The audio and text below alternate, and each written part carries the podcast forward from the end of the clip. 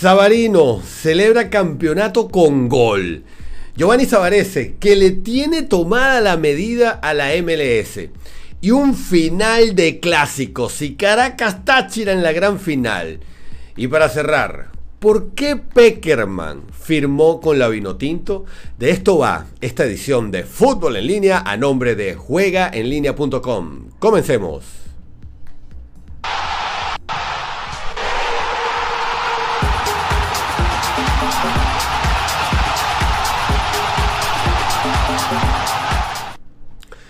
Hola, ¿qué tal? Bienvenidos una vez más a una edición de esta conversa futbolera que llamamos Fútbol en línea. Mi nombre Armando Naranjo, arroba naranjazos mis redes sociales. Bienvenidos a todos aquellos que se conectan por primera vez con este contenido. Te invito a que te suscribas para que sigas recibiendo contenido vino tinto como este. La deja la campanita para que sigas recibiendo, además para que te salgan las notificaciones cada vez que publicamos un programa acá y por supuesto bienvenidos nuevamente todos aquellos que siempre están pendientes de ver que publicamos acá todos los días, y contenido todos los días. En esta edición vamos a revisar sobre Jefferson Sabarino, sobre Giovanni Savarese, sobre José Peckerman y por supuesto el cierre del hexagonal final que nos dejó una final de clásico. Comencemos con Jefferson Savarino. Sí, campeón y gol. Jefferson Savarino celebró con gol el campeonato que en la jornada anterior habría conseguido, había conseguido el Atlético Mineiro después de 50 años sin ganar el torneo brasilero. Atlético Mineiro entonces que 50 años después logra titularse y aunque Savarino no jugó ese partido justamente, eh, sí marcó la jornada siguiente, este fin de semana, para celebrar y unirse a la celebración del Atlético Mineiro. Aunque Jefferson Savarino no ha sido tan regular como lo había venido siendo desde antes de la lesión, Jefferson Savarino sin duda es un factor importante en la consecución del título del Atlético Mineiro. Y aquí les puedo compartir algunos de sus numeritos. Jugó 17 partidos en el torneo brasilero, comenzando 10 como titular, 56 minutos eh, de, promedio por partido, eh, formando dos veces, siendo parte del dos veces del equipo de la semana en el torneo de Brasil, cinco goles y eh, con, una, con unas asistencias de dos asistencias en todo el torneo. Sin embargo, su actuación en la Comebol Libertadores es bastante destacable porque de nueve partidos donde jugó, ocho fue titular, 69 minutos en promedio con dos goles y cinco asistencias logró Jefferson Savarino en esta temporada. Un temporadón para Jefferson Savarino que parece estar listo para asumir otro tipo de retos. Vayamos ahora con José Peckerman, con el técnico de la el nuevo técnico de la. Se ha hecho un poco de ruido y varias personas me han compartido un artículo que salió en España, en Antena 2, sobre las razones y los motivos por los cuales Peckerman firmó con Venezuela. Y vamos a Vamos a poner claro un par de cosas en ese sentido. Primero, ellos dicen que los tres motivos son, primero porque tendrá la potestad absoluta para dominar lo que tiene que ver con, el, con todo el fútbol, la, la mayor, la profesional y las categorías juveniles. Por otro lado, la segunda, bueno, voy a dejar esta de última. La tercera tiene que ver que tendrá una posibilidad inmensa de clasificar al Mundial de 2026, que se celebrará entre Estados Unidos, Canadá y México, porque claro, van a ser seis equipos más un repechaje, lo cual otorga muchísimas más posibilidades dentro de Conmebol. Y la otra, la otra razón, según el diario español, según lo que se comenta en España, es que recibirá un salario de 5.760.000 dólares al año. Esto no es cierto. La información que yo manejo desde un principio y desde hace rato es que va a ser 3.5 millones a repartir entre todo su cuerpo técnico.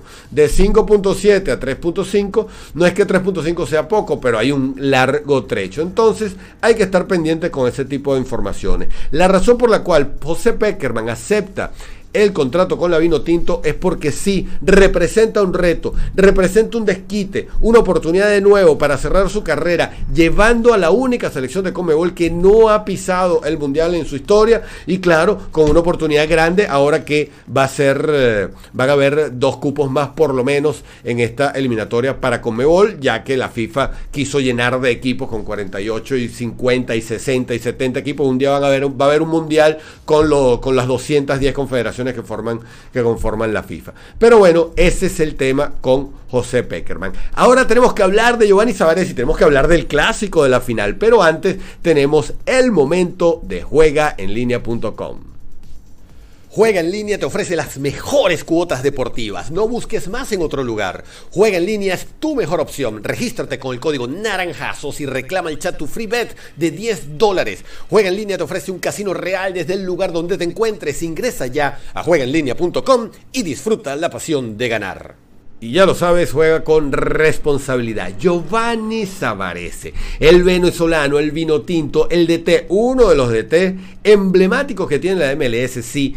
El técnico de los Timbers de Portland vuelve a obtener un título. Ahora es campeón de la conferencia oeste y va a la gran final de la MLS contra el New York City, un equipo bastante peligroso que fue capaz de dejar al New England en el camino. Savarese que le tiene tomada así la medida de la MLS tenemos que revisar sus numeritos en resumen. Con el Cosmos, 149 partidos logrando 1.80 puntos por partido. Y ahora con los Timbers, reúne 151 partidos para 1.66 puntos por partido. Nada poco, no es poco lo que hace eh, Giovanni Savarese, que parece estar listo para asumir otros retos también y vamos a ver qué se presenta después del cierre de la MLS o si quiere seguir haciendo carrera. Un, un, técnico que ha dicho en voz alta, de forma muy clara, que está dispuesto a recibir la selección venezolana de fútbol cuando sea llamado. Ahora tendrá entonces la oportunidad en la final de coronarse ante un rival nada fácil, como les decía antes, como es el New York City, que también terminó cuarto en la fase regular con cuatro menos que Timbers, que también terminó en su conferencia de cuarto lugar.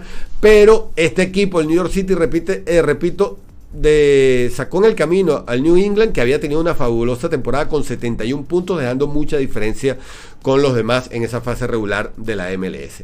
Pero bueno, nos hemos estado acompañando con los goles del partido del Caracas. Si no teníamos a la mano los del Táchira para llevárselo y colocárselo en este programa, pero tenemos que cerrar con este.